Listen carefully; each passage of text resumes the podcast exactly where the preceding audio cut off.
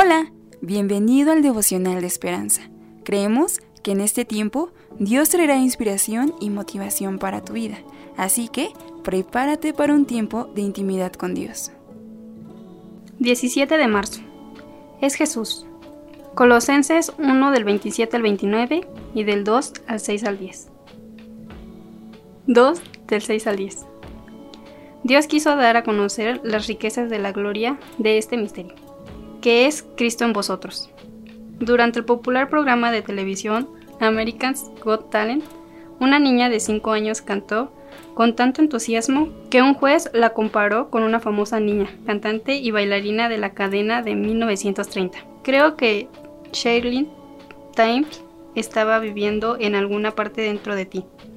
Inesperadamente ella respondió, no Shailene Clem, no, Jesús. Quedé maravillada ante la profunda conciencia de la niña de que su gozo prodecía de que Jesús vivía en ella. La escritura nos asegura que todos los que confiamos en Él no solo recibimos la promesa de la vida eterna en Dios, sino la presencia de Jesús mediante su Espíritu. Nuestro corazón se convierte en su hogar. Su presencia brinda innumerables razones para dar gracias. Nos permite vivir con propósito y energía. Cultiva el gozo, tanto en las celebraciones como en las luchas. Da esperanza de que Dios hace todo para nuestro beneficio, aun lo que no podemos ver, y da paz a pesar del caos que nos rodea. Con la confianza que nos da tener a Jesús viviendo en nuestros corazones, podemos permitir que su presencia se refleje en nosotros para que otros puedan evitar verlo.